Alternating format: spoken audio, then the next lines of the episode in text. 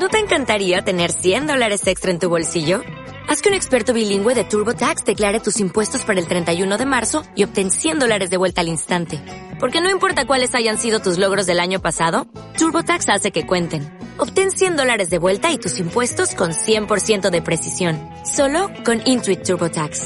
Debes declarar para el 31 de marzo. Crédito solo aplicable al costo de la presentación federal con TurboTax Full Service. Oferta sujeta a cambios o cancelación en cualquier momento. Sí, ahí estamos. Ahí estamos. Bienvenidos creadores digitales a este su podcast de tecnología y seguridad, de seguridad y tecnología. Y hoy estamos a jueves de nueva cuenta, retomando los jueves, señor Antonio. Los jueves. 13 de octubre. 13 de octubre. Para- Sí. Sí, porque ya nos habíamos abandonado de repente y hicimos cosas medias raras. Bueno, estuvieron ustedes el día lunes de la semana pasada y tuvieron algunas actividades. Cierto, saludo a Lina que no nos pudo acompañar el día de hoy. También tiene algunas actividades pendientes, pero pues digámoslo así como, como dicen en la televisión, nos acompaña en espíritu, ¿no? Eh, sabemos que está medio No, poseída. está medio poseída, pero te extrañamos, sabemos que está, está bien, ¿eh? que conste que está bien. No le pasó nada, está bien, pero tiene actividades que hacer. Ustedes especulen y escriban en los comentarios acerca de qué es lo que está haciendo Alina en este momento. Sí. Se vale, se vale opinar y tuitear de lo que sea, no importa. Sí, sería un buen, fíjate que sería un buen, este, eh, un, un buen formulario, ¿cómo se llama? Eh, ponle en Una encuesta. Twitter una buena encuesta, ¿cierto? Ajá. Eh, ¿Qué está haciendo Alina el día de hoy? ¿Qué está haciendo Alina hoy? Y, a- y a hoy, usted, usted conteste, ¿no? Sí, estaría bueno. Vote por. Y eh, sí, fíjate que sí, Toño, la- eh, lamentablemente no, no tuviste chance de acompañarnos al- a la emisión especial del Sedena, de las filtraciones de Sedena, del hackeo. Estuvo muy bueno. eh, creo que, creo que nos lucimos en estructura, en, en contenido. Creo que dijimos cosas que no se habían dicho en hasta ese momento. Ya, ya ahorita ya los medios ya, ya lo retomaron, ya está mucho más avanzado, pero hasta el momento, hasta ese momento, que teníamos información muy, muy interesante y se, y se habló, pues, ahora sí que con, con punto y coma, sin, sin ningún problema. Y aparte Entonces- de que obviamente el patroncito eh, pues ayudó mucho porque ya Ah, lleva pues un buen buen, Ya, buen nivel ya, de ya, Eh, le falta un poquito de gel, pero ya lleva un buen de conocimientos. Este, y, Ay, hasta lo- me cayó la pedra. y, y lo interesante es que lo, lo explicas de una manera también muy muy digerible, ¿no? Eso es lo bueno. Sí, exactamente. Entonces, fíjate que, eh, pues si no lo han visto, si no, si no han eh, visto el especial, pues regresense tantito, vayan, busquen, este, o pónganlo ahí por ver, guárdenlo en sus favoritos, porque si está, está bueno ese especial, les explica eh, algunas cosillas que encontramos en, en estas filtraciones y, y, pues algunos puntos de vista que, que teníamos en ese momento. Está, está interesante ese especial. Y eh, pues nada, eh, señor Antonio, ¿le parece que vayamos rapidísimo a la cortinilla para no faltar eh, la tradición, ¿no? Esta linda tradición de Perfecto. Y empezar con antes de la cortinilla? por Bien. ahí está algunos, algunos de los seguidores ya nos piden que les saludemos los seguidores, parecemos Ah, vengan, pero vengan los con gusto. saludes. Los Ah, saludes. Juan, Juan, Juan Carlos Trejo, que nos, ya nos empezó a seguir, y ah, este, un exalumno también que se llama Francisco Vidal, muy, muy bueno en hardware. De hecho, ya estoy en pláticas con él para que venga a platicar con nosotros. Sabe de hardware muy, muy a profundidad. Yo creo más adelante, ya que nos organicemos en tiempos junto con él, Ah, eh, sí, pues lo tendremos por aquí. Y, sirve sí, que creo que viene también muy a pie de las notas que tú traes más adelante. Pues, Súper bueno, pues, invitado, ¿eh? sí, sí.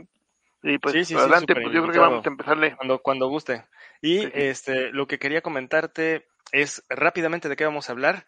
Traes varias notas, Antonio, para que dejemos picada a la audiencia y regresando, pues echemos la plática acerca de. Sí. ¿Qué te parece si nos vamos a la cortinilla para que se queden picados? Y ahorita empezamos a hablar de que de, de los temas. Órale, vámonos. Vale.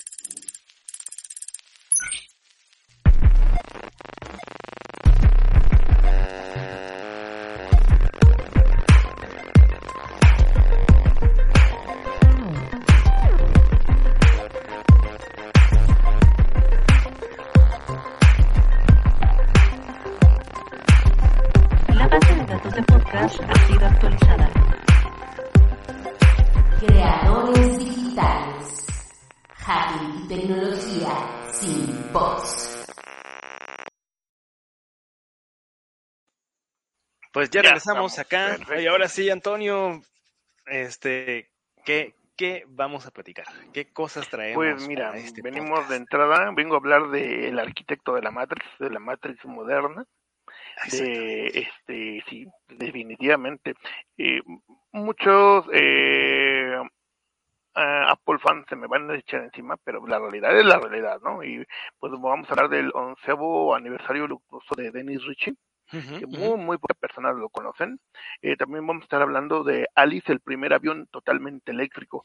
Eh, a León, le- bueno, la gente que nos está viendo y la gente que nos está escuchando, eh, yo creo que más de una persona ha visto algún scooter eléctrico, esas patinetas, ha visto una moto, ha visto tal vez Sí, incluso sí. há un auto ya eléctrico Que, y no que de hecho absolutamente tiene modelos de motos Sí, eléctricas. y ya- todo, ya están Bueno, pero ahorita platicamos de eso, tienes razón. Hay que esperar a la nota, tienes razón. Este, y pues bueno, vamos a hablar de los aviones, del primer avión eléctrico. ¿Y qué crees? Hemos estado hablando también aquí en Creadores Digitales sobre la inteligencia artificial que está comenzando a hacer arte. Pero ahora la inteligencia artificial se va a otra rama, que es, eh, está empezando a crear eh, perfiles eh, en LinkedIn Basados en inteligencia artificial. Sabemos que mucha gente pone, este, eh, bueno, ¿y tú qué te dedicas? Ponen LinkedIn. Yo soy el gestor de, de seguridad este, biológica y mantenimiento de los espacios libres de no sé qué tanto. Ah, eres la, la intendencia, ¿no?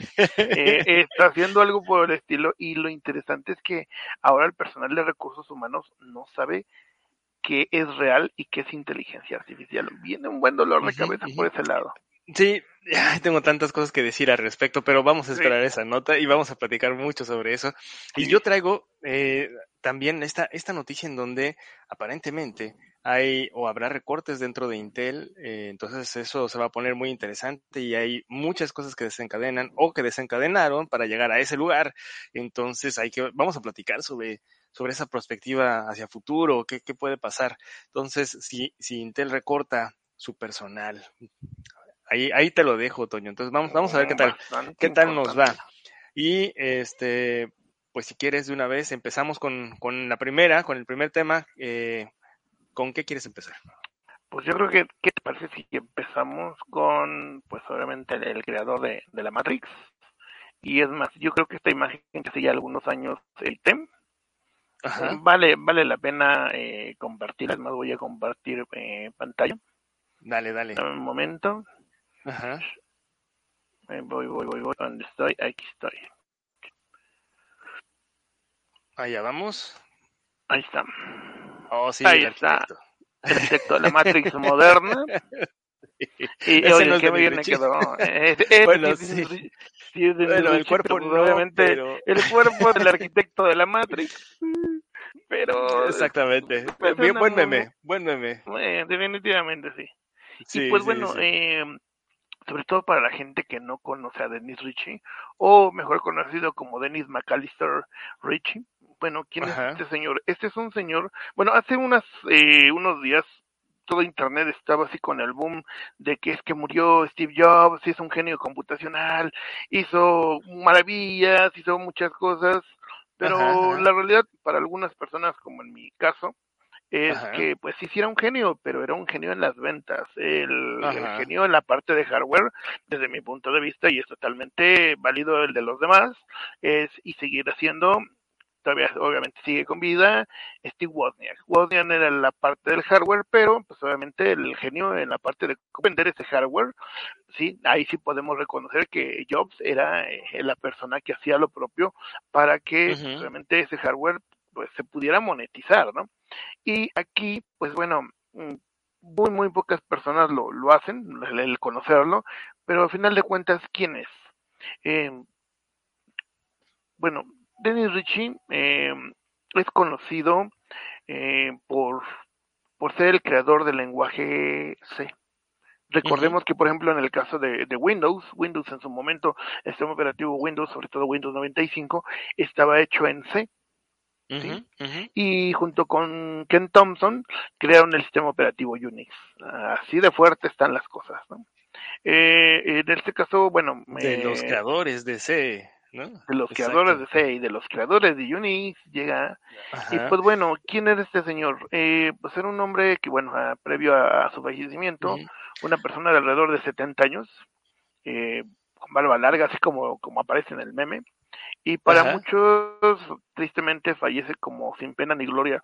Es muy similar la historia a como lo que era en su momento eh, Nikola Tesla, donde otras personas ya tenían renombre, pero pues el trabajo de Denis Ritchie ha ido tomando fuerza con el transcurso de los años, no solamente en el ámbito de un puñado de programadores o en expertos en el área de la informática. Ya hay más gente que está dando cuenta de todo lo que hizo este señor. La diferencia en el caso de, Jobs es que Jobs pues, m- le interesó monetizar su producto y en el caso de Denis Ritchie aportarlo a la humanidad por por mero cuate, ¿no? Así decir, sabes que yo no, yo no me quiero hacer rico con esto, yo quiero aportar algo a la humanidad Y en este caso, pues bueno, Denis Ritchie definitivamente hizo muchas cosas. Y en estas cosas que él hizo, me voy a pasar tantito por acá. Eh, ¿Qué es lo que tenemos aquí? Pues bueno, Denis Ritchie, una persona que nació en 1941 y 2000 en 2011 tristemente fallece. Los lenguajes que están este, en respaldo con él es C, C++, por supuesto, Java, Oracle, que también, este, pues obviamente Oracle ya es muy, muy respaldado en la actualidad en, eh, como compañía. Eh, tenemos a Unix, tenemos a Linux, Linux como tal, Cisco, Cisco no existiría, incluso el centro de, de partículas no existiría, Amazon, los famosos Kindle tampoco existirían. Claro. Eh, lo que es las, las, este, el sistema operativo de Mac, los iOS, Android mismo, incluso hasta Yahoo y Google, no existiría, no existiría ni siquiera el iPhone, o tal vez existiría una versión totalmente diferente a lo que pues, hoy en día conocemos, ¿no? Sí, y hay, habrá gente que se pregunte, pues, ¿quién es más grande, Bill Gates, Dennis Ritchie o Steve Jobs? Bueno, pues obviamente la respuesta eh, depende obviamente de, de, de lo que tú conoces en la parte Y, informática. y de lo que te importa, a lo que le des importancia, Claro. ¿no? Sí, si a ti te importa un teléfono bonito, digamos, de alguna forma, pues a lo mejor te, vas en el caso de, Apple, ¿no? En los iPh- iPhone. Pero si a ti te, te importa eh, todo lo que se ha hecho detrás, y él hacía lo que muchas veces decimos en el área informática, ¿no? Las famosas horas Pompi, estar sentado y programando y haciendo lo propio. Eh, y era una persona que pues prácticamente es conocido como, ¿cómo te puedo decir? Eh, como el padre de la computación moderna de alguna forma mucha gente lo considera así por todos los aportes que, que el señor hizo.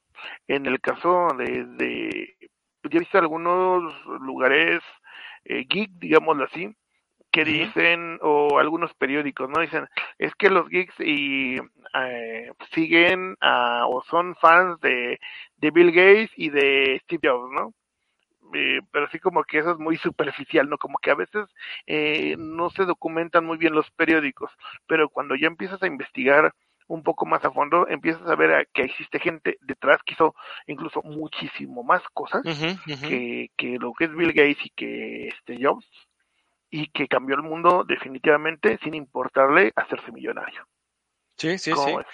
Sí, no, pues básicamente, eh, si tú quitas a, a Dennis Ritchie de la ecuación, eh, como lo mencionabas, no existiría C. Y al no existir C, es la piedra angular de casi todo, de casi todos los sistemas. Casi Sí, todos los sistemas tuvieron un problema con C, o sea, tuvieron que ver con C. Y si lo eliminas, eh, eliminarías eh, gran parte de lo que se conoce. Es como, es como este asunto, esta película, ¿no? Que te regresas al pasado y quitas un, tabique y, y la casa se cae y desaparece en el futuro. Es, yo creo que sería algo así, ¿no? Regresarías a, a- ahí cuando, cuando Dennis Rich estuviera programándose y le dices que no lo termine y pum, le- el, mundo sería diferente, ¿no? No habría, no habría poder de cómputo, no sé. Y fíjense, para la gente que no conoce a Dennis Ritchie, incluso los muchos de los protocolos, e incluso Internet mismo, no existiría porque están cimentados bajo el trabajo de Dennis Ritchie. Eh, y bueno, aquí pues, mencioné Unix. Bueno, no solamente es un sistema operativo X, digamos así, eh, es un sistema, el sistema eh, operativo más importante de la historia. Y pues este sistema operativo hizo posible que otros sistemas operativos, lenguajes de programación existieran, ¿sí? Eh, el, el kernel de, este, por ejemplo, de Unix, ¿sí? Lo que les mencionaba, ¿no? Python, Ruby, se implementan en C. Sí, sí, sí, estoy de acuerdo. De en, el, en el caso, por ejemplo, de, afortunadamente, por parte de la presidencia de Estados Unidos, que bueno, era una persona eh, nativa de allá, eh, es en un momento galardonado eh, con, la, con la medalla nacional de tecnología en las manos de Bill Clinton cuando pues bueno Bill Clinton estaba este, en, en el mando, ¿no? Claro, no, imagínate ganar ese esa condecoración, qué, Sí, qué interesante y qué, qué, este, qué protagonismo, ¿no? De, de esta persona. Y, y bueno, eh, fíjate que ya que estamos hablando de esto, eh, pues está este lenguaje, este lenguaje de desarrollo llamado Rust, que está tomando muchísima, eh, muchísimo momentum, porque justo está resolviendo los errores que podrían, que bueno, que se generan por lo general por una mala práctica de desarrollo en C, este, sobre todo con los apuntadores y la memoria, ¿no? El desbordamiento de memoria y estas cosas que a los hackers les encanta utilizar para tener el overflow, ¿no? Y encontrar algún, alguna vulnerabilidad en el sistema. Eh, bueno, pues ahí está Rust que, eh, pues quiere ponerse la camiseta del relevo eh, generacional de C. Entonces ustedes coméntenos también si ya están aprendiendo Rust o si en su escuela todavía les enseñaron C, ¿no? O este, o hay gente a la que le enseñaron, enseñaron ya Java, ¿no? Sí, eh, tengo entendido en la universidad donde estaba yo dando clases hace como un año todavía les daban C Sharp. Yo aprendí, todavía, fíjate, yo aprendí del 94 Turbo Basic.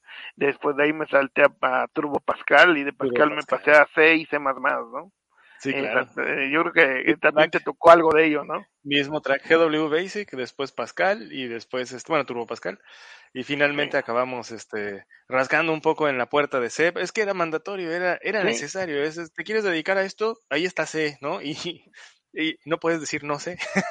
Sí, no, y, y, y fíjate que mucha gente, no sé si a ustedes les pasaba, de cuando saltas de, eh, de Pascal o de Turbo Pascal a C, a mucha gente se les dificultaba las variables locales a variables loca El, eh, globales, de la variable. sí. globales y lo que es el OLE, ¿no? La programación orientada a objetos.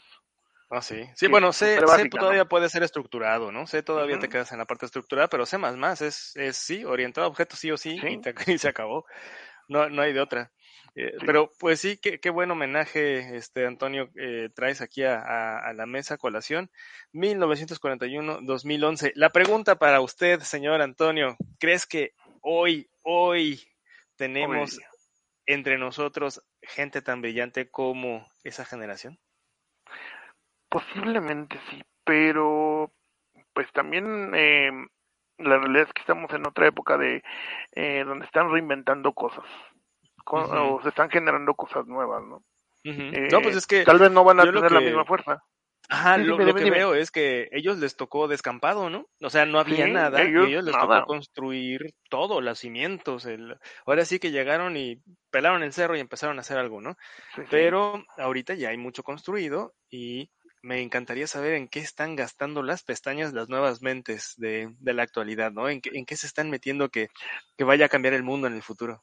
tal vez pudiera pasar eh, con lo que pasó en su momento en la creación de de este de DARPA, ¿no? O lo que es el, el las primeras conexiones de las computadoras con lo que es ARPANET, en el cual eh, pues al tener una tecnología que en este caso era teléfono, tuvieron que in- eh, a partir de esa tecnología inventar una tecnología nueva para que los equipos se pudieran comunicar, que en este caso pues era el famoso modulador de modulador o para los cuates modem, ¿no? Posiblemente pase algo similar en esta época, donde ya tenemos algo inventado, a partir de ello se generan nuevos cimientos para algo totalmente diferente. Hay mucha gente que es creativa y bueno, en la- Latinoamérica conocemos a mucha gente que es muy, muy creativa, también en otros países, por supuesto, pero a veces es, como dicen, hay talento, pero falta apoyarlo, ¿no? A veces es gente totalmente desconocida. Sí. No lo sé. Sí, exactamente. No están en el lugar y el momento adecuados. Sí, por Pero bueno, ojalá que, ojalá que eso, eso se dé. Eh, fíjate que, eh, bueno, cambiando de tema, quiero Sí. comentarte acerca de una nota que me llamó la atención. Aparentemente, y esto es información que pues está manejando por abajo del agua, no, no sabemos todavía si es oficial, todavía no, no, no han salido a decirlo. Eh, aparentemente viene una ola de despidos o recortes en Intel. Eh, ¿Por qué? Porque Intel no está alcanzando la- las ventas que tenía proyectadas eh, en procesadores para PCs, para equipo de cómputo. Ahora sí que Intel en esta, eh, pues ahora sí que en esta gama, en la parte de, de, de las computadoras, pues es el, el, el grande, ¿no? Es el, es el que tiene la mayor, eh, por así que pastel, pa- eh, el, ma- el mayor Ok. rebanada de pastel del mercado. Pero, eh, pues en los celulares, pues lo, lo sabemos, perdió, perdió completa y abismalmente frente a ARM, ¿no? Frente a otras opciones de otras arquitecturas. Entonces, eh, pues su mercado se detuvo. Y fíjate que creo que estamos enfrentándonos a una espiral negativa de sucesos y de eventos que nos va a llevar a un lugar muy extraño. ¿Cuál es la espiral negativa? Si ustedes han visto de repente a los a, a estas eh, pues como transmisiones que hace los podcasts que hace Freddy Vega de Platzi, él en alguno de esos así muy rapidito mencionó que eh, cuidaras tu laptop porque seguramente iba a valer mucho más después y te iba a costar muchísimo trabajo cambiarla o renovarla por una nueva, ¿no? Entonces va a venir un periodo en donde nos, eh, nos, van, nos van a demandar o nos van a necesitar, señor Antonio, nuestras habilidades para reparar cosas, para dejarlas funcionando otra vez, porque no hay semiconductores para empezar. Pero esto generó algo como un momento muy negativo, una espiral negativa de cosas, porque al- eh, inicialmente cuando la cuando el COVID detuvo las cadenas productivas y las y las atarantó, pues entonces se generó una escasez. Sí. Eh, eso, la escasez generó una alza de precios en los equipos, entonces ya te costó inmediatamente más caro lo, de lo que te hubiera costado comprar una laptop o lo que sea. Eh, eso a futuro lo que hizo fue pues inhibir la compra. O sea, fue como, bueno, ahora está más caro, pues ya no compro, mejor me espero porque está más caro, ¿no? Entonces, espero a que baje.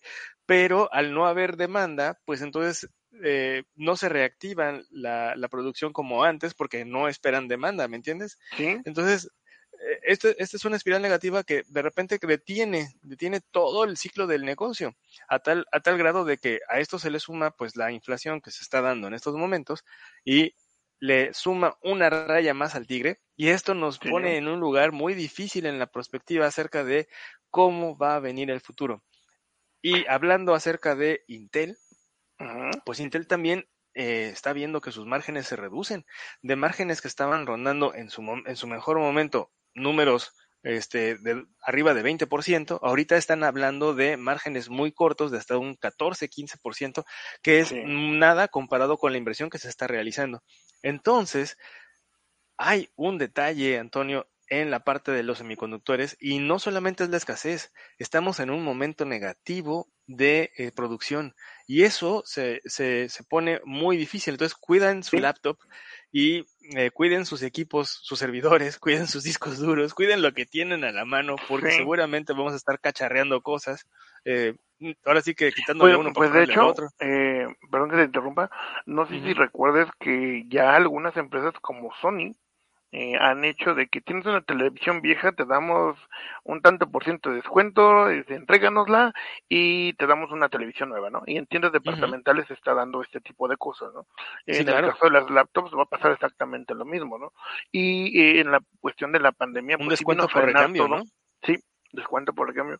Y, y hubo este, este, es- ya en un momento lo he platicado aquí en Creadores, donde pues tú ibas a buscar una computadora y pues no había ni siquiera en el empeño. O sea, literal, y te te la vendían muchísimo más cara. Eh, Tuve yo- la oportunidad dime. de pasar en el- por el pasillo de un Coppel, güey, Ajá. de donde están las laptops. De por sí el Coppel creo que ya tiene un precio ya como Ah, no es el mejor precio de, de tecnología. Pero cuando pasé por ahí y volteé a- a ver una laptop muy, muy Básica. pequeña, ajá, el, el precio estaba entre los 27 y 30 mil pesos. Así de, Sí. no puedes ¿De comprar, dónde? o sea, no, no, ¿cómo? O sea, no, no se justifica Sí. el precio. Es, eh, fue una cosa impactante cuando de- dije, no, es que no lo, no lo pagaría, no lo pagaría por este rendimiento. Por, No, y previo que- a eso, es la no. misma computadora la viviste eh, previamente a la pandemia. Computadora de la misma, mismas características, y yo creo que el público me va a decir lo mismo: tres mil, cuatro mil, máximo cinco mil pesos, máximo. El Sí, mismo de equipo. entry level. Sí, sí, una Ahí cosa te pequeña. encontrabas en el empeño laptops de hasta 500 pesos, de las mini, de las netbook, hasta en 500 De las pesos en el empeño, sí, de las chiquitinas, y sin Ajá. problemas, ¿no? Estas las llegué a ver hasta en 3 mil pesos en el empeño. ¿Por qué? Porque pasaron dos situaciones. Mucha gente, eh, pues no estaba preparada para el famoso home office. Ujú. Y no tuvo que correr por la. tuvo que por correr por una máquina, ¿sí? Mucha gente todavía estaba como en los 90, ¿no? Donde teníamos mejor tecnología en el trabajo que en casa. Claro. Había gente que decía, pues ¿para qué compro computadoras si tengo el celular y, ¿no? y la computadora, pues la oficina, pues se queda en la oficina, ¿no? Sí, Mucha la ponen ellos. eso. Sí, claro. no pone eso. Pero Estoy de cuando se forza a hacer esto, pues obviamente mucha gente empieza a acaparar los equipos, pero no hay venta de un equipo nuevo porque pues obviamente la gente no sabía en qué momento, todavía seguimos en cuestión de pandemia, todavía esto no ha terminado, eh, pues, cuándo iba a terminar, ¿no? Y si yo no voy a invertir en una máquina nueva, habrá gente que sí, habrá gente que tenga la economía y lo adquiere un equipo robusto, pero pues si vamos a, en una situación de godines al día, pues la situación es totalmente diferente. Y pues las ventas obviamente cayeron en todo aspecto, ¿no? Hay gente que eh, estaba viendo las cuestiones de, economía. Aquí, por ejemplo, en el país eh, le estaban echando la culpa a López Obrador. Ojo, eh, yo trato de manejarlo de manera neutral. No voy a decir, ahí lo apoya o está en contra. Es un un punto neutral de que el problema de la inflación eh, que se está dando, pues es culpa de él, ¿no? Pero es un fenómeno mundial que se da como una consecuencia de todo este dinero que se estancó, toda esa gente que no produjo, toda esa gente que se quedó sin chamba, pues era de esperarse que algo así iba a pasar Sí, y, sí. y ahorita está pegando incluso en Estados Unidos mismos y creo que esa es parte de la nota que, que viene más adelante, ¿no? Sí, pues ese, ese es el gran detalle. Y fíjate que eh, justo se habla, y tú lo viste, las, las, la, creo que fue ya el mes pasado, ya casi, Sí, eh, cuando se habló de incorporar a México a esta, a hacer, que le hicieron esta invitación para que se uniera para generar estas fábricas de, de semiconductores. Em, Sí. Entonces, esto es, eso es geoestratégico, o sea, es, es regresar la parte estratégica de producción hacia América y no depender de Taiwán, que es, es el vecino de tu, de tu próximo rival, ¿no? Es decir, como que pues, sí, eso, eso como que es muy claro. Pero el, el Inter, el lograrlo necesita que, que sí se le meta dinero porque si, si tomas, tomas la estrategia de dejar ser, dejar pasar, eh, pues tal vez no se, no se arregle tan rápidamente este detalle, económicamente hablando. O sea, creo que van a tener que empujarlo para que se resuelva un poquito la, el abastecimiento de electrónicos. Entonces aquí viene eh, esta, esta pregunta para, para ustedes que nos están viendo, para, para ti, Toño, igual lo dejo ahí abierto, es ¿qué creen que pase en el futuro con los electrónicos? ¿Van a volver a bajar de precio? ¿Cuándo le calculan que retomemos los precios económicos que teníamos antes? Eh, o de plano nunca va a regresar ese precio porque las cadenas van a estar separadas y vamos a tener producción en Asia para los asiáticos y producción en América para los americanos, no lo sé. Eso, eso es algo que todavía está apenas ahorita como conformándose. Y, y como, te, como te, te comentaba, Antonio, esto no únicamente es económico, aquí hay intereses estratégicos, ¿no?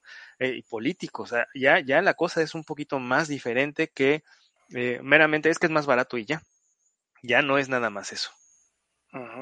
Y aquí fíjate que aquí pasa algo bien interesante.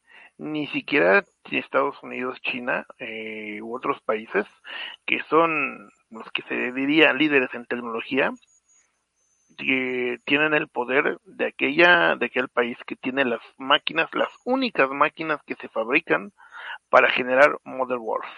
Empezando por ahí. Solamente un país y hay unas máquinas y si se cae eso se cae todo o los eh, circuitos incluso para generar el, eh, las placas de bueno, el, el, procesador mismo, ¿no? El algoritmo o el algoritmo de lectura y escritura de un disco duro eh, mecánico.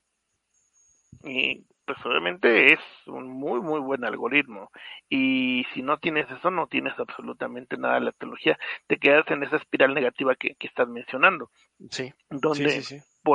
Tendrás en la materia prima pero si en un momento no se no se genera eh, yo le uh -huh. calculo que estaremos eh, posteriormente del 2024 ya empezando a hacer una un, una, un valle, una, un descenso en los precios que se tienen ahorita. Ahorita todavía estamos eh, subiendo al, al, pico, a la parte máxima, y, y, los precios se van a seguir encareciendo por, por la falta de suministros, por la falta de ventas, por, uh -huh, porque uh -huh. la gente por la no tiene dinero. Sí, la gente no tiene dinero. Y entonces la, la tecnología se queda completamente parada. Hay gente que sí tiene el dinero, que bueno, pero eh, simplemente en el caso de lo que es de Apple, eh, ten, con el nuevo iPhone, creían que iban a seguir repuntando y no fue así. Uh -huh, uh -huh. Entonces, Sí, porque- eh, son, son días oscuros ahora sí. Ahora sí ya los estamos viendo. Entonces, este, y por otro lado, igual, eh, pues rolemos los tips de, de mantenimiento y cuidado de tus equipos, ¿no?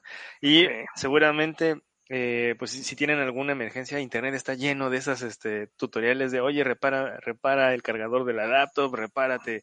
Creo que Y saludos a mis exalumnos de soporte y mantenimiento en equipo de cómputo, por cierto, aprovechando, de ahí de ese sistema de Chalco. Eh, Buen momento y- para estudiarlo, ¿eh? Buen momento para estudiarlo y para darle ese soporte. Hay gente que dice, eh, ¿a qué te dedicas a mantenimiento? Ah, limpia maquinitas, te vas a morir de hambre. Pues si el software no, si, si no funciona sin el hardware y pues alguien tiene que hacer la chamba ruda, ¿no? tienen que hacer Hay la gente chamba. que le gusta, hay gente que no, pero pues ni modo, son, como dices, León, son tiempos oscuros y si la gente, eh, pues es que si las mismas personas, a lo mejor no te vas a dedicar a eso, porque he escuchado a veces a muchos programadores, ah, es que debes de limpiar maquinitas este, como en un plan de burla, ¿no? Pero la realidad es que si su equipo se queda parado a medianoche, pues tienes que ir con esa gente, entonces yo sé que a lo mejor no te vas a dedicar a ello, pero por lo menos saber darle el mantenimiento básico a tu equipo de cómputo te evita muchos dolores de cabeza y sacas la chamba cuando es una emergencia.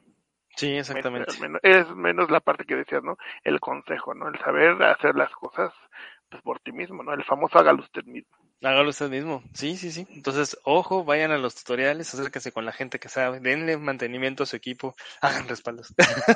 Hagan respaldos, por favor. Empecemos por ahí, ¿no? Este, pues hasta aquí, hasta aquí la nota, Antonio, y eh, pues vámonos con, con la que sigue. ¿Qué, qué, qué otra vamos a platicar? A ti te ha tocado, no sé si te ha tocado ver eh, en el caso de las patinetas, los patines eléctricos, eh, todo ese tipo de, aparatos que de repente nos encontramos en la calle y pasan a un lado de ti y, y ni ruido hacen. No sé si te ha pasado. Ajá, sí, claro. Y ese es un detalle a veces porque tú como peatón estás esperando que alguien te haga un ruidito de motor, ¿no? Para quitarte sí, y, y de repente pues ya no es así. No, nada, pasan totalmente silencio. Eh, no sé si recuerdas eh, en, la, en la película de Iron Man, la película, la 1, si no mal recuerdo, la 1, la 2, no, la 2, eh, que hablaban de los eh, de los aviones Merlin, ¿no? Que salía creo que de Elon Musk, eh, le preguntaban ahí de los aviones Berlín y dice, ah, es que estamos utilizando las turbinas, son turbinas eléctricas y hablaba Tony Stark, ah, maravilloso, sigue trabajando en esto, ¿no? Pues bueno, Ajá, ajá. ahora la realidad es que existen pues aviones eléctricos, este vamos a compartir pantalla, ahí sí. Eh, conoce, bueno, a- bueno. como dice la- el artículo, conoce a Alice, el primer avión de pasajeros totalmente eléctrico. Ya se habían hecho algunos prototipos, algunos aviones bonito, eh, o eh. avionetas largas, digámoslo así, pero Ajá. este es ya un avión ya, digamos, un modo más ejecutivo, ¿sí? un jet ejecutivo, y pues bueno, eh, ahora que todo, toda la tendencia es de que todo se vuelva eléctrico, y ya sabemos que, por ejemplo, aquí en México se está forzando a que se compren autos eléctricos, se compren motonetas eléctricas. Hace rato mencionabas que las famosas itálicas ya se empiezan a generar motonetas eléctricas. Pues la idea es esto, ¿no? Sí sabemos que hay controversia, ¿no? De que si, este, si contamina más, si contamina menos. Eh, yo creo que también depende mucho el, el, el trato que se le dé a los residuos, ¿no? Si se le da de manera adecuada o no. Creo que empezando por ahí sería cuestionar qué tanto y que también qué tanto cuesta el producir eh, unas baterías, por ejemplo, de ion litio, por mencionar un, un aspecto, ¿no? ¿Cuál sería el proceso y cómo se mejoraría? Pero bueno, regresando a la parte del avión, pues bueno, eh, Startup Aviation ha completado el primer vuelo del avión eléctrico con un alcance medio, en el cual pues obviamente se ha sobrevolado desde el aeropuerto internacional, internacional perdón, del condado de Grant eh, a Washington. Es un avión eh, este que pues ya ya vuela directamente, tiene eh, puede llegar a volar este pues una altura de hasta 3500 pies. Este tipo de avión eh, puede recorrer hasta 402 kilómetros, bastante bueno diría yo, y la carga máxima útil puede ser de 1179 kilogramos, alrededor de tonelada y poquito que sería el equivalente a alrededor de nueve pasajeros a la vez, en obviamente distancias que son cortas. Lo interesante, lo interesante de esto es de que este avión pues ya es eléctrico y es pues totalmente sigiloso, ya no hace ruido, ya no es como el famoso avión que pasa arriba de tu casa y Ajá. Está ajá. pasando ¿Cu- el avión. ¿Cuánto, alcanza? ¿Te- de- de- ¿Me comentaste de distancia? de, sí, de hasta 402 kilómetros de distancia recorrida. Pues es, es bastantito. Sí, Sí, sí, hay- sí le vienes pegando un vuelo, lo que es vuelo doméstico, lo cubre sin problema. de ¿eh? Ciudad de México o Guadalajara. Vuelos locales, vamos a decirle así, porque creo que de los domésticos es en inglés, pero vuelos Ajá. locales en español. Sí, sí, vuelos locales y allá te lo avientas y sin problema alguno, ¿no? Entonces, sí, pues sí, sí. bueno, ya. Digo, no cruzas el eh, océano, pero, pero locales Pero al sí, menos ya ahí corres. ¿no? Sí. Ajá. Y la idea de que pues, no, este aviones utilizan turbinas 100% eléctricas. ¿no? Y, y, pues mira, se ve bastante, bastante bien. ¿Sí? Eh, la idea de este tipo de aviones es que eh, en su diseño, su aerodinámica y obviamente sus motores permiten obviamente que el avión sea se sostenga en el aire, que esa es la parte que les preocupaba a la gente, eh, en un tiempo pues obviamente bastante prolongado, ¿no? Eh, este avión, pues, obviamente, para electrificarlo requiere un suministro, pues, obviamente, de baterías de buena potencia. Y, este, pues bueno, eh, utiliza un Tesla Model S eh, eléctrico, si no mal recuerdo. Y pues, la verdad está muy, muy bueno. Es el futuro ahorita de, de la aviación. Recordemos que, por ejemplo, en el caso de Uber, Uber está sacando estos pro- prototipos de Uber Sky, que son esos drones que bajan a tu casa como lo- los que manda a veces Amazon, que bajan a dejarte los paquetes. Ahora lo que están apuntando en el caso de Uber es, eh, tú pides un, eh, un taxi de aplicación en ciudades como Dubai, por ejemplo, baja el, el dron, te lleva a tu destino y, y te acabas el tráfico, ¿no? Habrán obviamente nuevas legislaciones, nuevas reglas y muchas cosas que aquí en México, como lo hablábamos en el caso de la motoneta, la motoneta eléctrica, la, este, la, el aero, la aeromoto, pues eh, que se tendrán que reorganizar, ¿no? No se vas, eh, que te gusta, entrando a Ciudad de México, ahí por eh, eh, lo que es la Virgen, que le llaman, ahí en este, antes del distribuidor vial, están los, eh, las torres de alta tensión, habrá que cambiar muchas cosas de reestructura y de tráfico aéreo, empezando sí. por tráfico aéreo y permisos sí. de tráfico aéreo, Oh, para que pues la gente no se termine cayendo, ¿no?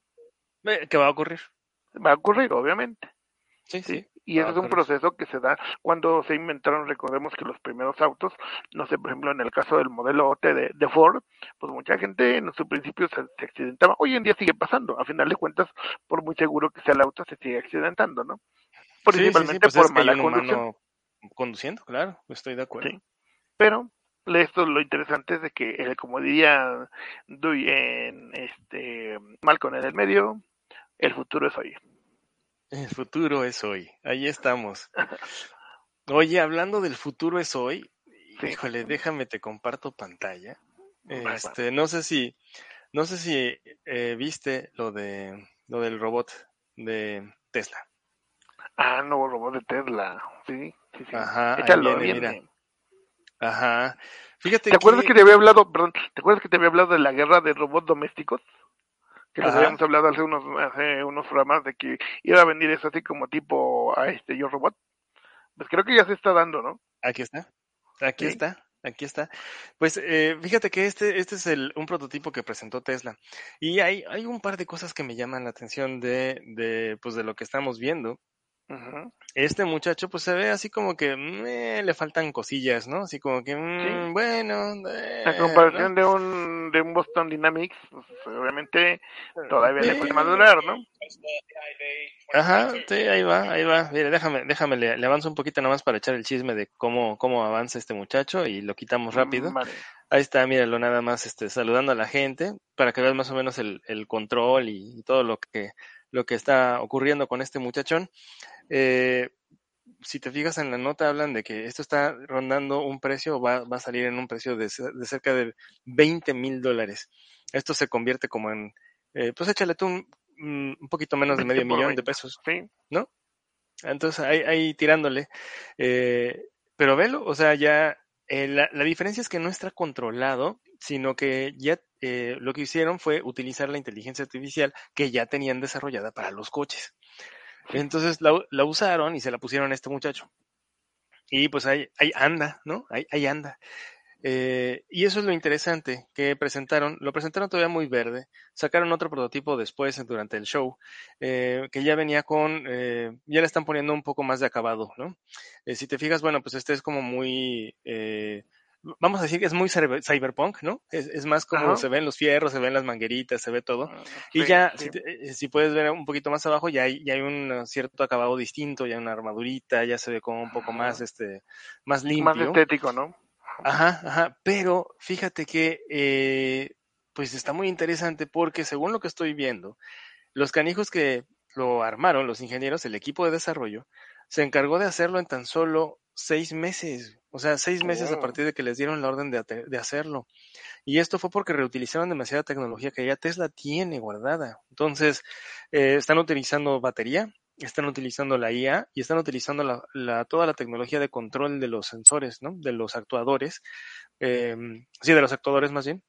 Ajá. Toda la tecnología de control de sensor y actuador para poderlos echar a andar. Entonces, eh, en tan solo seis meses un equipo de trabajo pudo lograr este, este resultado. Te digo, no es el mejor diseño, no, o sea, no es, no es algo tipo Mac, ¿no? Así un diseño limpio, prístino, lo que sea.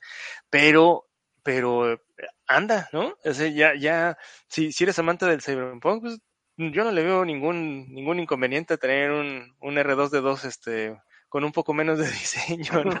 O sea, ahí se ve. Este, No, y, y- y ahorita a lo mejor lo estamos viendo como prototipos, eh, que te Ajá. gusta, tal vez unos 10, unos 15 años, pone unos 20 años, eh, que ya se tenga, tenga el técnico en bachillerato en mantenimiento de robot Tesla, por ejemplo, pues ya va a ser una realidad, Ya, ahí está. Y que tengas que tomar tu certificación Tesla de, ¿sí? de mantenimiento De- de, de inteligencia de robot, artificial ¿no? doméstica, ¿no?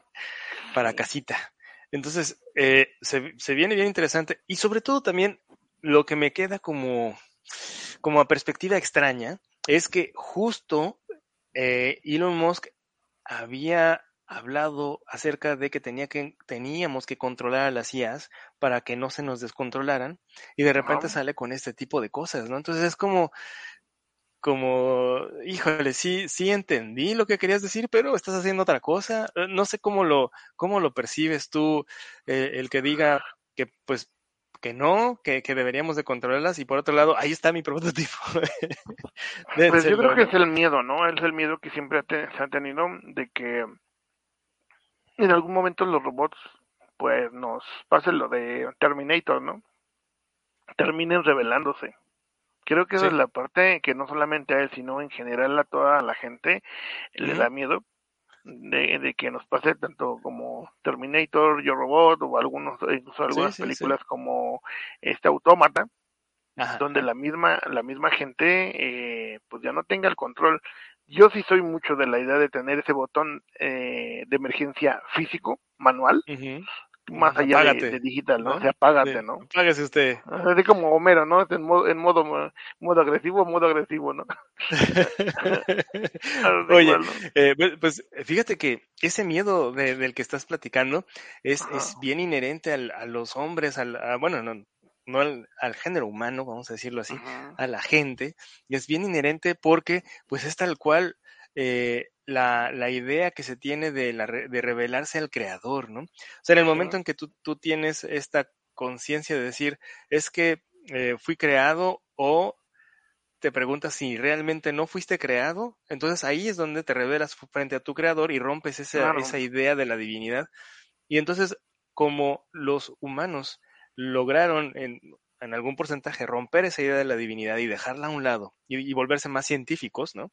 Sí. Irse, irse a otro, a otro camino, eh, pues también tenemos ese, ese miedo de que nuestra propia creación pues rompa el lazo de divino con nosotros, ¿no? Y nos deje de ver como sus creadores de totipotenciales, ¿no? O gobernantes de este divinos y sean autónomos como nosotros lo hicimos, ¿no? Entonces es esa, es esa misma idea que traemos de este de que no nos hagan lo que nosotros hicimos.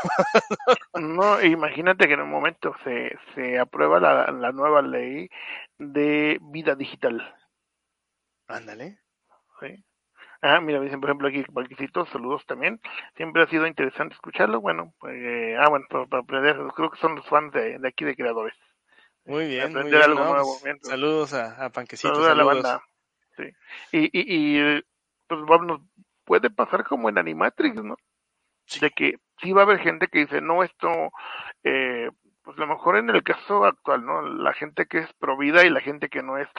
¿En qué momento una concepción es vida y a partir de qué momento es un ente consciente y en qué momento no lo es. Sí, sí. Y, Eh, y esa tesis es- es- se, se repite mucho. O sea, eh, para, para cuando una inteligencia artificial se declara a sí mismo vida, ¿no? Se, se- se autonombra y, y- y se define como vida, ¿no? Y, y esa es este, ese es el momento, el momento bien difícil, como lo estás diciendo. Sí, eso sería lo más difícil. Y el segundo paso más difícil es que la gente que no lo entiende lo pueda comprender. Sí, eso es lo más interesante de todo. Que lo puedan entender, lo puedan comprender y lo puedan aceptar. Porque, por ejemplo, ahorita en la diversidad sexual, ¿no? Hay gente que dice, no, no es antinatural y bueno, al final de cuentas que es natural, ¿no? El, simplemente el andar nosotros vestidos es antinatural. Sí, claro. Porque No, el mismo lenguaje. no es, sí, ¿no? Eh, Entonces, Eh, cosas ya, por el estilo a- hablamos. sí. Y, viene toda esa controversia, ¿no? Sí, Pero sí, viene, viene ahorita la parte de la guerra de robots domésticos. Eh, bueno, Tesla lo generó, Boston Dynamics ha generado su propio robot. Eh, eh, lo que Xiaomi ya también ha generado su propio robot doméstico. El futuro es de que la gente quieren que tengan sus tengan desde sus propios wearables, tienen su propio internet de las cosas, sus Sí. propios robots en casa. Y pues Sí, claro. obviamente está Smart Cities que obviamente ya pues manejan ya todo el tipo de productos y servicios, ¿no? Que ya es una realidad misma, ¿no? Sí, pues aquí compártanos, díganos, ¿ustedes tendrían su propio robot en casa, no? Eh, con todo lo que estamos comentando, ¿no? Con todo y ese miedo de que un día le des una orden y no te haga caso, ¿no? Eh, como en el, eh, como la serie esta de casi como casi como nosotros, ¿no? La Casi serie como rusa, nosotros, la rusa, casi exactamente. la rusa, ¿no? Que originalmente los robots eran que eran destinados a robots sexuales, ¿no? La, la empresa era diseñada para robots sexuales. El- la inteligencia se vuelve inteligente ahora sí y empieza obviamente a reescribir sus protocolos que en algún momento eh, en la última película de, de Robocop hablaban precisamente de eso, ¿no? Se generaron sus nuevos protocolos. Si no me recuerdo, eh, la inteligencia de China y la inteligencia de Google las tuvieron que desconectar porque reescribieron sus propios protocolos, su propio lenguaje, un lenguaje que ya era incomprensible para los humanos. Cayeron en pánico y desconectaron todo porque pues, obviamente no supieron qué, qué Sí, iba a pasar. A lo mejor aquí eh, pudo haber, lo pudieron haber hecho el experimento más local como el, si no me recuerdo, el famoso experimento 25, el- donde lo dejan en esa simulación, donde la inteligencia crea que está en la realidad, pero solamente para saber qué pudiera pasar a futuro, ¿no? O a lo mejor lo están haciendo, no lo sé. Sí, sí, sí, sí. Estamos, estamos justo em, parados en el borde del abismo y podemos ver la oscuridad o la luz, depende de qué, qué contraste quieran ver, ¿no? Em, pero efectivamente, eh, empezaron a ver cómo estas dos inteligencias empezaban a hablar con un lenguaje que ya no se entendía, o por lo menos que los humanos no o entendíamos, pero ellas seguían hablando. las leyes de la física, Pues, que también eso ya lo así. hicieron. Entonces, eh, pues sí, sí, ya nos paramos en el borde del abismo y dijimos, ah, esto no se ve tan bien, o bueno, saltamos o no. Y hasta el momento no hemos saltado, pero yo no sé, es posible que alguien en algún laboratorio de inteligencia artificial ya haya dado ese paso y no sabemos qué está ocurriendo Sí. todavía. Bastante interesante lo que nos depara en el futuro, por eso te digo, hay cosas que a lo mejor ya existen, pero hay otras cosas que se están eh, reinventando, reescribiendo o generando como nuevas, ¿no? Ujú, ujú. Sí, perfecto. Bueno, Muy ¿con qué nos seguimos, señor Antonio? Pues, ¿qué crees? Apro- aprovechando la inteligencia artificial, ya en un momento hemos hablado también de que la inteligencia artificial ha generado arte, ¿sí? Y sí, nuestros claro. amigos de eh, Shataka publicaron algo bien interesante que les voy a compartir también aquí en pantalla y para la gente que nos venga. está escuchando y no nos está viendo les voy a escribir. En su momento eh, nosotros aquí en Creadores Digitales hemos hablado de que la inteligencia artificial ha hecho arte y te empiezas a preguntar si eh, el arte hecho por la inteligencia artificial es realmente arte o no lo es. En el momento ha estado pues, gente aquí asesorándonos, ¿sí? Eh, explicándonos también, pero ahora eh, pues mucha gente todavía tiene LinkedIn, hay gente que ya no. LinkedIn ya no es una plataforma de pues pa- para publicar tu, tu currículum con la fuerza que se tenía establecida en la primera década de los 2000. Sin embargo, mucha gente lo sigue utilizando para tener contactos laborales en común. Pues bueno, ahora lo que hicieron fue eh, que la inteligencia artifici- artificial generara eh, perfiles falsos para, pues, obviamente, buscar chamba, buscar empleo. Sabemos que eh, había, hay gente que incluso hasta los mismos me lo dicen, ¿no? Soy gestor de limpieza y saneamiento eh, de, de productos biológicos y tengo el cargo directivo. Ah, eres el jefe de limpieza de, de tu chamba, ¿no? Pues lo mismo pasa aquí. Y, y esto empieza a preocupar a la gente de recursos humanos, porque, pues obviamente, si al generarse este tipo de perfiles falsos, se ven tan reales como si fuera una persona. Y lo, Sí. lo más interesante de esto es que, y si es- eres persona o no, eh, también recordemos que en el caso de, de Google, eh, se hizo la llamada a una peluquería, la, la inteligencia artificial sacó cita, y la persona no sabía que estaba No hablando con un robot, con una inteligencia artificial, ¿no? Lo mismo pasa aquí, ¿qué, qué pasa si en un momento la, eh, el reclutador le dice a, a la inteligencia artificial, ¿sabes qué? Nos gustó tu perfil, sabemos que cumples con los requisitos, perfecto, podemos hacerte una entrevista, no sé, por Zoom, sí, cómo no, y la inteligencia artificial genera su propio protocolo para hacerlo por supuestamente Zoom, donde Ajá. la otra persona te vea como nos está viendo ahorita, pero estás hablando con un robot, con una simulación, no estás hablando con una persona. ¿Qué pasaría sí. ahí? Y es, esto es lo que está obviamente generándose y el problema como lo menciona aquí es grave, ¿no? Eh, cuando es un perfil auténtico y cuando es un perfil totalmente falso, ¿no? Y si esa Sí, sí. inteligencia artificial trabajaría, vamos a poner ahora, en home office, de modo remoto, y cumple las expectativas de trabajo, ¿qué va a pasar? Porque está cumpliendo con la chamba. La República 1010. Ah, sí. El, cero, el país 01, ¿no? Ajá. ¿Cómo, Entonces- cómo era eso? ¿01 nada más? 0, ¿O era 1, 10? eh, 01, si no me acuerdo, era el país en Matrix. Híjole, sí. y pues ya sí, está, la inteligencia artificial tiene mejor chamba que yo, ¿no? Es mi jefe. Es mi jefe. Pues no, sí, Sí. sí. Pues en Amazon, en, en, los, en las bodegas de Amazon eso es realidad. Sí, y, y, pues la gente de recursos humanos le está preocupando eso porque puede caer en, en este tipo de, de situaciones, ¿no? Eh, bueno, aquí lo menciona en una vuelta de tuerca aún más curiosa, en agosto Fortune llegó a publicar sobre la existencia de piratas informáticos que usan LinkedIn o Indeed y copian perfiles con el propósito de crear y acceder a criptoempresas de Estados Unidos, ¿no? También puede aprender de esto la inteligencia artificial y en su momento pudiera hacer exactamente lo mismo, ¿no? Volverse como en el caso de Chappie eh, en, la película donde pues roba, ¿no? Él no sabe sí, que está robando, donde, pero roba. donde ¿no? está, donde está la gente de The Antwoord, estos este sudafricanos que cantan, Sí. tienen videos bien, bien, este, bien extraños. No sé, no sé cuál sería. Está Yolandi, la- ¿no? Ah, Yolandi. ¿Cómo se se llama llama? la, la cantante. No, no, pero el género, no, no el género de la música, sino el género estético, porque me son tan grotescos los videos que tienen ellos, pero so- me, me, me llaman tanto la atención, o sea, es al mismo tiempo es una repulsión y un morbo que me generan esos videos, ah, qué cosa, o sea, los puedo ver por mucho tiempo.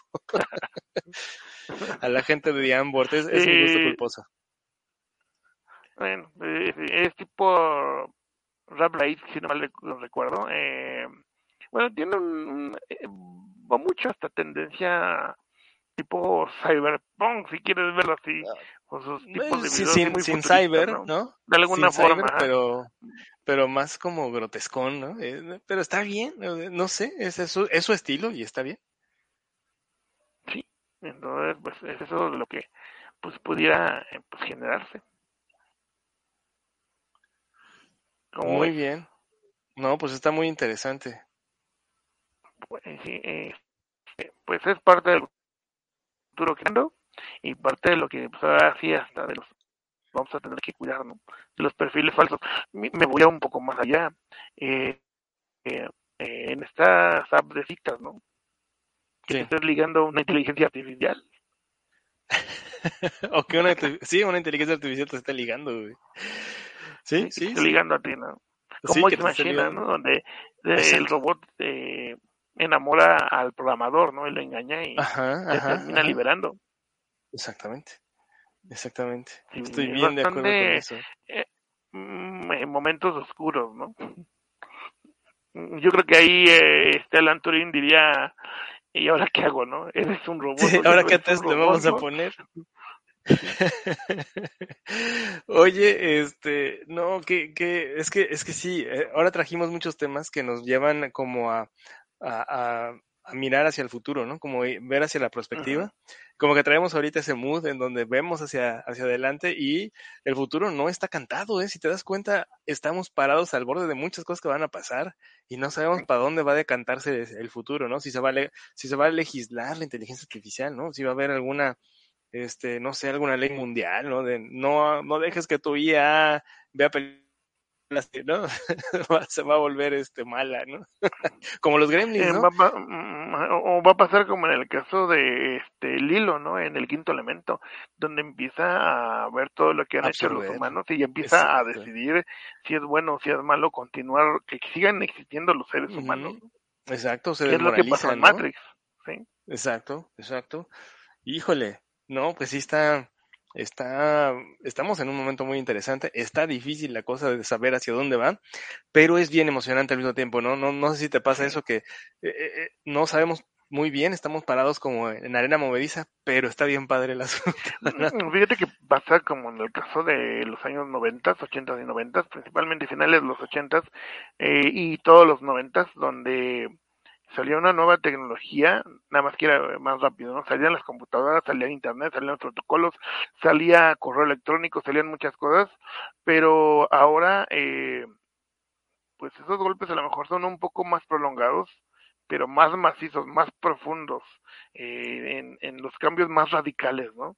Hay algunos que sí son mucho más rápidos, pero hay otros que sí han tardado en salir, pero muy disrup- disruptivos, diría yo. Sí, Van a sí, tratar sí, de cambiarnos todo.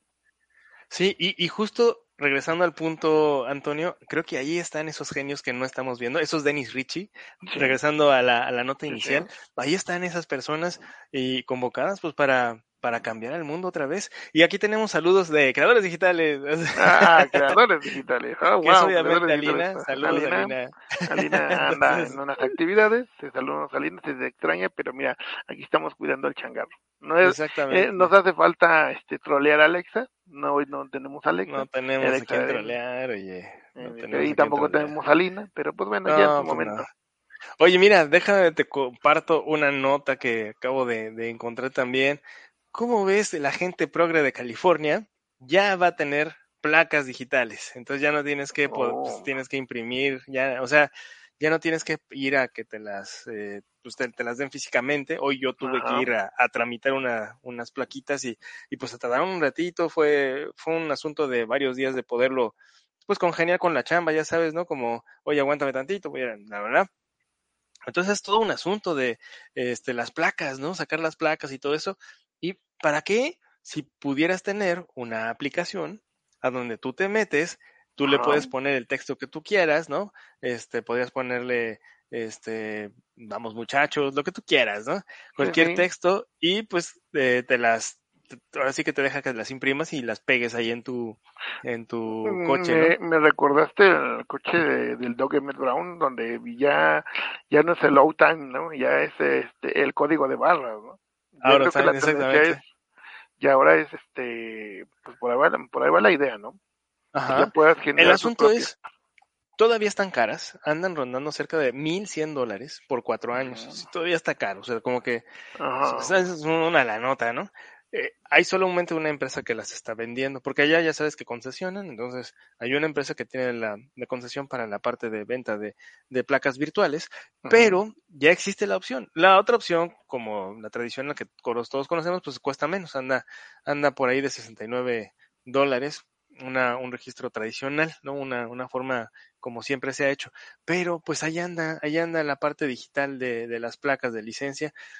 Interesante, ¿no? Interesante esa opción de que ya no sea este De ya, ya no tengas que irte a presentar ahí para que te den esa placa de metal, ¿no? Esa placa de metal, eh, pues pintada, ¿no? Que eh, es básicamente eso. Y eh, lo que también eh, te están ofreciendo aquí es, es que esto es digital, si te fijas. O sea, no es, no es una impresión, no, no, es, es una pantalla. Sí. Y hay dos versiones. Hay una versión que viene con cable y que va conectada pues a, a los 12 volts de tu coche. O tienes la otra opción que ya va a venir con batería para que te dure este eh, eh, un, un ratito más, los mismos cuatro años, pero va a tener me, una. me preocupa que alguien te dé un llegue por detrás y te rompa la pantalla de, de la de la placa. Mira, para cómo va la cosa, si alguien te da un llegue por atrás, se va a romper todo el coche. Sí, no, son de papel. O sea, pues ya la placa es una cosa más, una cosa menos, todo se va a romper. Entonces, pues sí, sí, sí, estoy completamente de acuerdo contigo, pero ya viene esa, esa situación y quiero creer que esta placa digital es un, es una eh, pantalla de tinta electrónica, no como lo que es un Kindle, como lo que es Ah, un, ¿no? Que ocupan muy Sí, sí. muy poquito este eh, voltaje y que te puede Sí. durar mucho tiempo una vez que haces el, la impresión, ¿no? Que dices, imprímete esto y, y ya que Y se te duran bueno. y que duran buen porque ya no vuelves a llamar al proceso de refresco de pantalla, ¿no? Entonces, quiero pensar que va por ahí y por eso es que tienen esa opción Qué de pena para este, los polis que se roban las placas. Sí, ¿verdad? Ya no Se van les a acabó la chamba. Bueno, igual ahora se pueden robar este estas pantallas eh, de tinta, Pues sí, ¿no? pero se pueden robar la pantalla, pero a final de cuentas el registro de, de la placa pues sigues teniéndolo tú, ¿no? Sí, podrías A menos, a menos, de- sí, a menos de que pues, obviamente hicieras alguna infracción realmente, porque si no la hiciste, pues el problema va a ser para ellos. A ver, Ajá. te robaste algo que en donde no se hizo nada. Exactamente. Entonces, mira, aquí están las opciones, ya están las, las este, placas digitales, que son pantallas, ¿no? Pan- es una Ujú. tinta, pantalla de tinta electrónica, qué bonito se ve, y ya están este, disponibles ahí en California.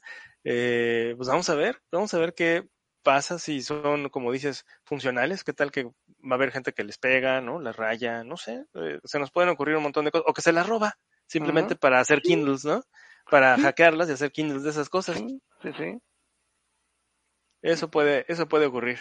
¿Cómo ves esa, esa nota de nuestros amigos progres de California? Bastante interesante. Y fíjate que pues vienen bastantes cambios bastante, bueno, drásticos. Y uno de esos cambios drásticos, bueno, cambiando un poquito de tema, eh, yo creo que muchos en su momento hemos eh, usado Microsoft Office, directa o indirectamente. Sabemos que hoy, hoy en día tenemos LibreOffice, LibreOffice o OpenOffice, ¿sí? Como alternativas. Pero la nota que quiero traerte acá es que después de 30 años del uso de, de Office, bueno, Ujú. sí es un Sí, poquito más, sí. Microsoft decide desaparecer Office para siempre, bueno, la revolucionarlo. Se va la ajá. franquicia, es más, vamos a compartir pantalla Vale. Y ahora simple y sencillamente Microsoft Office se va a llamar Microsoft 365. ¿sí? Y se acabó. Nos dice adiós, se acabó, eh, Ujú. definitivamente. Eh, en esta decisión, como lo han hecho en su momento con el Messenger, lo han hecho con, eh, ahí se me fue el nombre, eh, el con el que hacemos las videollamadas, se me fue, se me fue, se me fue. Eh, ahí se me fue el nombre del software que utilizábamos antes del Zoom, que, Antes bueno, del Zoom. ¿Había sí, cosas antes de Zoom? Sí, sí, por supuesto, el, el software de Microsoft para, para hacer videollamadas. Se me fue el ¿El nombre. Skype? ah, el Skype. Gracias, el Skype. Y pues bueno, eh, pues recordemos que en el caso de Office, bueno, la última versión es Office 2021, pero ya se venía manejando la versión de 365. A mí lo personal los he tenido que usar por la chamba. 365 no me gustó la versión que sacaron, porque casi casi nada más es lo básico, Word, Excel y PowerPoint, y casi casi nada más es eso. Eh, lo que es el Office completo como que me gusta un poquito más, muchas cosas, muchas herramientas, pero pues ya deciden que definitivamente eh, pues tiene que revolucionar y darle este, este fin a, a, toda una era, ¿no? Una era de lo que es Microsoft Office, que pues, originalmente se estrena por ahí del 90, aunque ya venían los prototipos pues del 85, el 87, y que Microsoft Office, o Office en pocas palabras, pues se vuelve famoso a nivel mundial a partir de eh, el sistema operativo Windows 95, donde se les empieza a pues, promocionar a empresas, escuelas, negocios, gobierno, eh, el usar este tipo de software y de ahí agarra la fuerza que pues antes no se tenía, ¿no? Uh -huh. Sí, sí, Eh, muy de acuerdo. Recordemos que antes de, de Excel eh, teníamos, por ejemplo, Lotus 1, 2, 3, para hacer lo que es este hojas de cálculo, ¿no? Sí, sí, buenísimo. estamos- y, y, pues esa, esa es la, la nota que quería comentar. Y nada más que me das chance, ya ¿No sientes tenemos si el es, es el final de una era con, con esta cosa de, de que se va el, el Office? Sí, sí, definitivo. Es como cuando pasó con el Encarta, ¿no? Encarta tronó porque en su momento, eh, pues ya eh, páginas, eh, buscadores como Google ya te ofrecían todo, ¿no? Ya que, eh, y antes de ello, pues antes del, del propio Encarta, pues llegaba el señor así, eh, a tu casa, así de, llegaba, tocaba y, eh, disculpe señora, le vengo a ofrecer la enciclopedia para sus hijos. Mire, tengo la enciclopedia todo en uno y Sí, compraban las enciclopedias, ¿no? Sí, el camaceo, ¿no? Compraban las enciclopedias la gente y ahí teníamos toda la información, los famosos Larousse ilustrados, ¿no? Esos diccionarios chonchotes grandotes en casa de mis Sí, papás sí, teníamos sí. uno, una mega El océano, que era el, el chiquito. sí, sí, el chiquito de ese tamaño. sí, sí. Eh, y, y de ahí, pues bueno, y después viene la encarta, ¿no? Y después de la encarta, pues hoy en día, pues puedes buscar información desde cualquier dispositivo eh, móvil o, de- Sí, o claro. de escritorio, ¿no? Sí, Y ya, se da ya eso, son- conocimiento en la palma de tu mano. Eh, hoy en día, pues sí, definitivamente es el fin de, de toda una era de, de este software. Habrá que ver estos cambios, esta evolución. Muchas escuelas eh, tienen convenios con Microsoft para dar las certificaciones. Me ha tocado verlos y darlas. Ajá. Pues digo, a veces por la chamba lo tienes que hacer. Eh, pero, pues sí, toda una era de Word, Excel, PowerPoint, eh, Access, eh, Outlook, eh, Visio y todo lo demás que venía, pues habrá que ver cómo se va a manejar eh, hoy en día. Exactamente, exactamente. Oye, ¿qué estamos viendo? Pues mira, estamos viendo al primer turista espacial, ya eh, pues una vuelta, digamos, más larga. Recordemos que previamente tenemos a un, un, un turista, eh, si no mal recuerdo, con la empresa, con SpaceX también, o con Virgin, perdón, con Virgin, eh, pero este turista, bueno, aquí voy a hacer un paréntesis. Yo creo que más de uno de nosotros al ver eh, historias del hombre que viaja a la luna, historias como Julio Verne, eh, pues en algún momento diríamos, pues a mí me gustaría salir a ver el espacio, ¿no? Eh, yo creo que es algo que tal vez yo, a mí sí me, gustaría, tal vez ya siendo una persona de edad avanzada, tal vez como ah, de las cosas que tienes que hacer antes de morirte, Es ver las estrellas, ver el espacio, salir del planeta, ¿no? Ver Con el es. riesgo de no regresar, ¿no? Porque pues Sí. ahorita no tienes tanto tanto conocimiento, o sea, no es, no es, no es tan cotidiano, ¿no? Sí, sí, eh, eh, pero manejarlo así como un viaje turístico, como si fueras en avión, que en un momento pudiera ser, ¿por qué no? Y pues bueno, aquí tenemos a este señor, eh, un, un millonario de, de Estados Unidos. El señor es Denis Tito. Él es un estadounidense de 82 años, que es el primer turista espacial en el mundo, que ya le compró en la, en la empresa SpaceX un viaje para de, de ida y vuelta a la Luna. Obviamente no va a aterrizar a la Luna, pero le darán la vuelta a la Luna y regresarán. Él con y eso, su, ¿no? ya con eso, él y su esposa Akiko van a participar en este vuelo comercial en el cohete Starship. Este viaje, pues bueno, ya está, pues pagado, digamos, está pre- haciendo los preparativos para que este viaje, eh, donde pagó alrededor de 20 millones de dólares, pues haga posible uno de sus sueños y sueños de mucha gente en el planeta, ¿no? Sin ser un, eh, pues, ¿cómo decirlo? O un astronauta, pero un profesional en el área, pagarte el vuelo y viajar al espacio, viajar, pues conocer, digamos, la luna, darle la vuelta a la luna y regresar a- al planeta. Entonces aquí está la nota oficial por parte de, de, de SpaceX en Twitter, donde pues obviamente menciona que eh, Denis y Akiko Tito eh, van a ser los primeros eh, personas que van a, a, este, viajar a la luna y las segundas personas, personas perdón, en un buen vuelo comercial eh, saliendo al espacio. Pero ya irse a dar Sí. la vuelta hasta la luna, ya estamos hablando de, de mayores, ¿no? Sí, sí, sí. Fíjate que yo también me anotaría en un viaje así.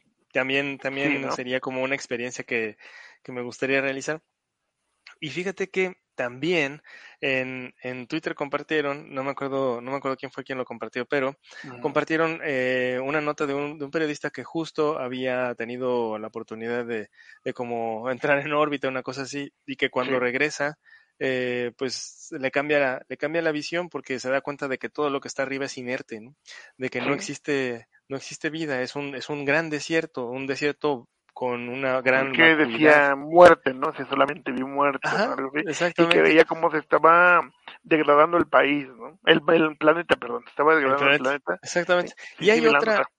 Hay otra canción, hay una canción de, de, de este Silvio, Silvio Rodríguez que se llama La canción del elegido, en donde este, este, este, mm, este hombre elegido, eh, pues viaja por el espacio, o sea, tiene la capacidad de viajar, pero dice que eh, las piedras son frías y, y a él lo que le interesaban eran calor y alegrías. Entonces por eso deja el espacio y aterriza a la Tierra, para, re- para regresar a algo, ¿no? Para regresar a alguien. Sí, Entonces eh, es bien interesante, pues esa otra perspectiva de, oye, está chido el, el relajo de poder salir, ¿no? De poder ver, conocer y, y darte un camón, pero creo que también el, ese hecho eh, destapa el contraste de y qué estás dejando y en qué calidad o en qué Sí. condición estás dejando lo que dejas, ¿no?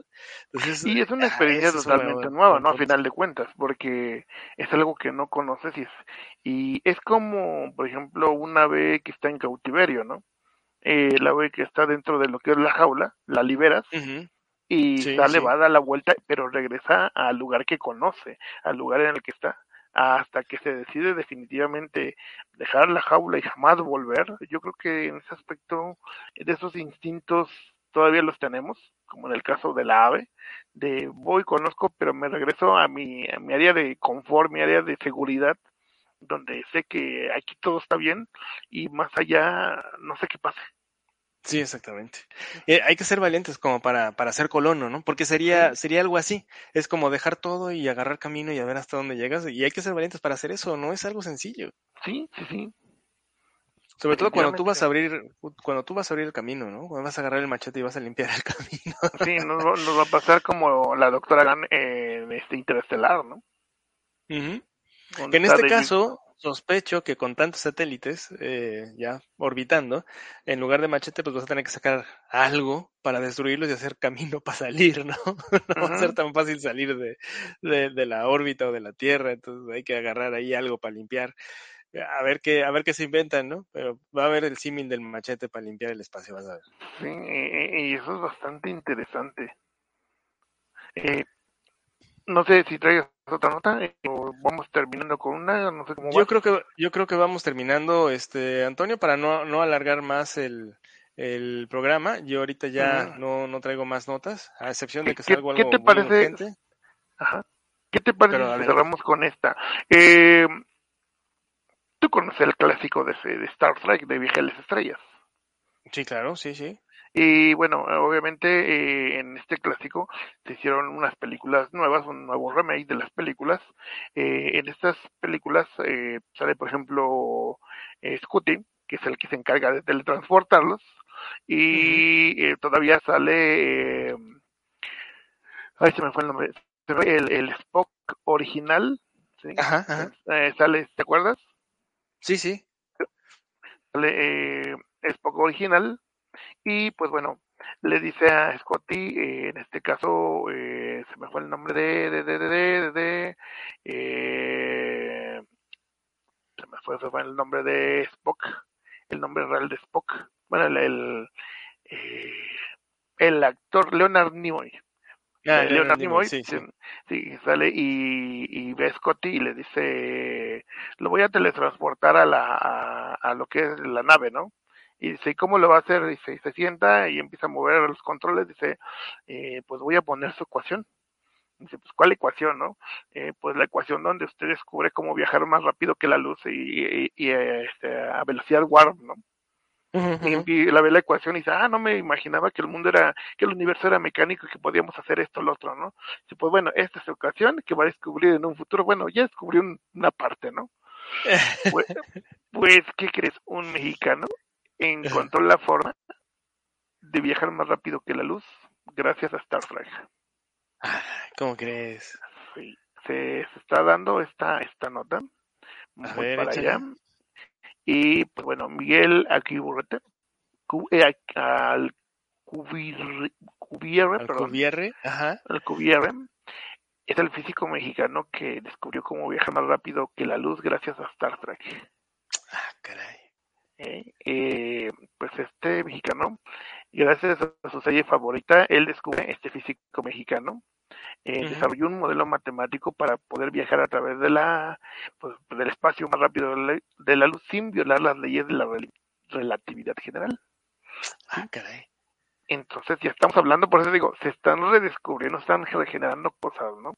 Ajá. ajá. Eh, esta nota pues ahí habla de este es un, eh, un mexicano nació en Ciudad de México en 1964 y pues a la edad de 15 años él terminó un libro llamado El desafío de las estrellas ¿sí? y pues de ahí el interés por, por esta ciencia lo interesado, lo interesante es que muchas series de ciencia ficción han, han, pues, motivado a mucha gente a, a dedicarse a ello. Eh, En el caso, recordemos que hace poquito eh, se dio la Comic Con de Nueva York, donde estuvo Christopher Lloyd y Michael J. Fox. Eh, eh, pues, digamos que sus personajes de Marty McFly y el Dr. Emmett Brown, El Doc. el Ajá. Doc, y pues obviamente los recibieron como dioses, ¿no? O sea, como lo que es de eminencias en el área de ciencia ficción. Y mucha gente se ha inspirado en la, la ciencia la tecnología a través de este tipo de películas o series como en el caso de Star Trek. Y Sí, bueno, sí. en Todavía, el caso todavía está este asunto de, de que descubran las, la- o de que perfeccionen eh, los tenis auto, auto, Ah, este, amarrables, ¿no? Exactamente. sí. Ya están en eso, pero todavía no convence el dispositivo. Pero ya debería de estar según la, según la película, ¿no? Sí, exactamente. O la chamarra con el que Internet de las cosas, ¿no? De autosecado y autoajustado también, ¿no? Exacto, exacto.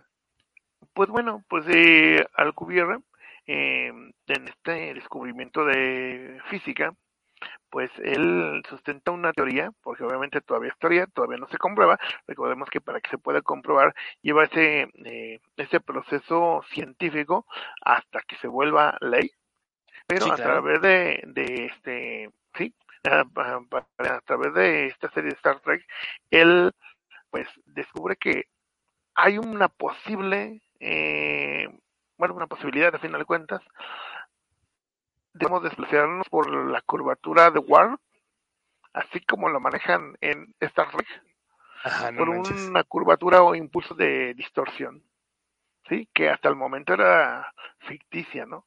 Recordemos que muchas cosas que eran consideradas como ficción, como en el caso de los eh, de los cohetes de que en un momento hubiera sido feliz Hitler, eh, que de esos cohetes que se aterrizaban solos, que ya los disparabas y se aterrizaban solos, ahora Elon Musk lo hace posible, ¿no?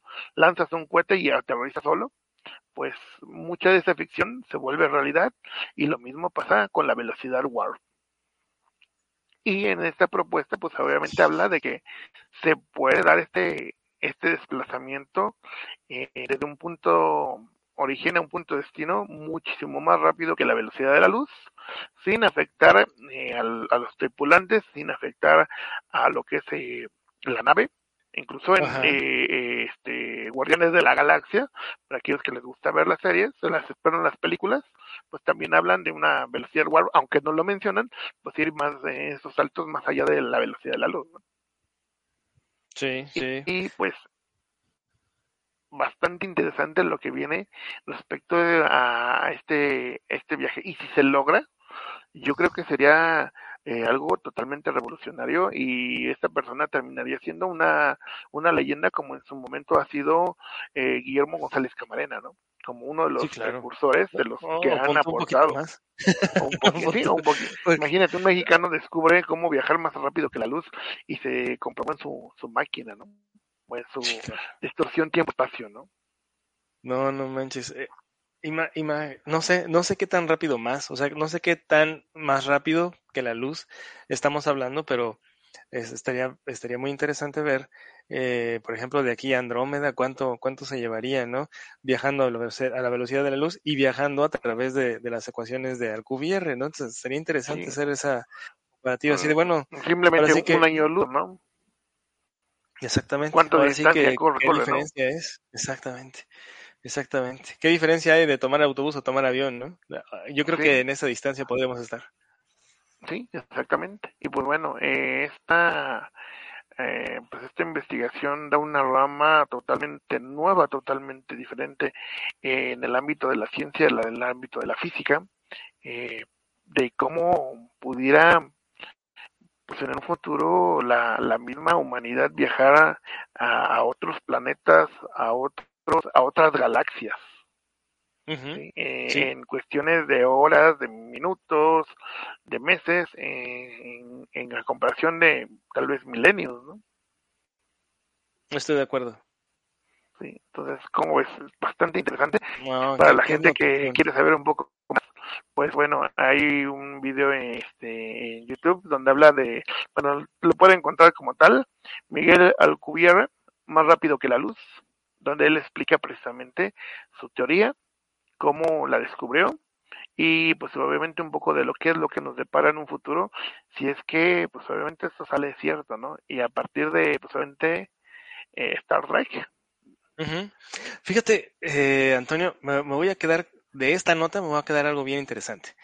Sí. No me voy a quedar con, el, con la idea de que ya vamos a viajar más rápido que la luz, porque eh, creo que todavía nos falta tiempo.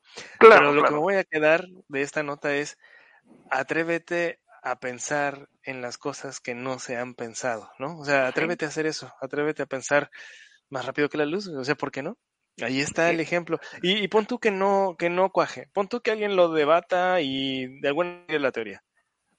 Pero estás pensando acerca de cómo lograr este viaje más allá, ¿no? Y hay gente que lo va a revisar, que lo va a ver y que va a entrar a esa discusión, ¿no? Y, algo va a salir de ahí.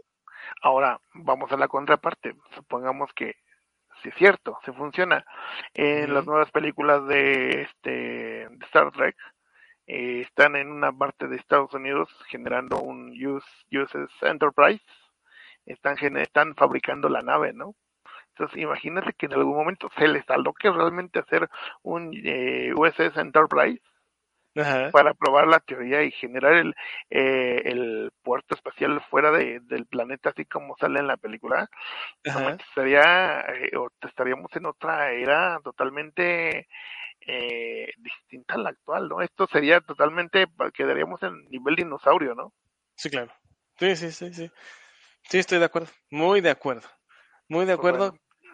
Hoy estamos muy prospectivos, hoy estamos muy futuristas. Sí, Entonces, este, bueno, buenísimo, buenísimo el programa. Eh, espero que les, les haya estado gustando la, todas las notas que, que les hemos traído. Todas han sido así, ¿eh? Todas han, han, han visto hacia, hacia adelante, hacia el futuro. Y qué bueno, digo, eh, algunas son un poco más oscuras que otras, pero Claro. todas tienen algo de distinto, ¿no? Todas nos llevan a un futuro diferente. sí, definitivamente. Y pues bueno, seguimos extrañando a Lina. Recordemos que, bueno, Lina ahorita tiene otra- otras actividades, no pudo estar con nosotros, en su momento se va a volver a unir con nosotros. Le mandamos un fuerte abrazo, ¿sí? Y pues, no sé, ¿qué te parece si con esto damos por terminado el programa del, de este jueves, este Creadores Digitales? Pues vamos cerrando entonces, Antonio, este programa de eh, jueves 13 de octubre del 2022. Y eh, pues nada, muchas gracias por estar acá con, con tu servilleta, eh, compartiendo toda esta información bastante interesante, echando la plática y, Sí, y, pues acompañándolos, ah, si nos están escuchando o si nos van a escuchar mañanita en el trabajo, ¿verdad? Ahí de música de fondo o, o si quieren eh, que los durmamos, pues igual como, como compañeros de, audífonos en aquí tengo ¿no? un TARS, mira, aquí está un TARS. ¿Qué es el TARS? de-? ¿No has visto TARS de Interestelar, el robot? Ah, no. Te no. lo dejo de tarea, te lo dejo de tarea. va, vamos a verlo. Sí, Vamos a verlo. Te va a encantar, yo quiero hacer uno. Eh, eh, unos alumnos de una universidad de Estados Unidos hicieron uno, porque querían hacer la réplica de Tars. Tars es un robot buenísimo. Ah, vale, Te- vale. te va a No, pues encantar, hay que te verlo. va a encantar. Hay que verlo. Muy bien, y pues entonces hasta aquí llegamos y pues agradeciendo a Antonio su, su presencia, este saludos a, a Lina que no pudo estar con nosotros, Sí. pero pues ya se incorporará y este y bueno, pues ahora sí que muchas gracias a ustedes que nos están sintonizando y seguramente pues también se van a llevar el podcast para escuchar porque Sí, lo tenemos en audio. Si no quieren estar viéndonos las barbas, también lo tenemos en audio y lo pueden escuchar en iBox, en Spotify, em, Apple Podcast. Eh, creo que llega a casi todos los podcasts, algo podcast. Y si no, pues avísenos en donde no nos encontrarán, pues para subirnos también a esa plataforma. Y bueno, pues eh, por mi parte es todo y no me queda nada más que decirles que hasta la próxima, creadores. Nos vemos, cuídense mucho. Bye.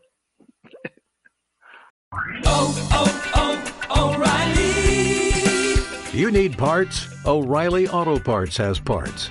Need them fast? We've got fast. No matter what you need, we have thousands of professional parts people doing their part to make sure you have it. Product availability. Just one part that makes O'Reilly stand apart. The professional parts people. oh, oh, O'Reilly.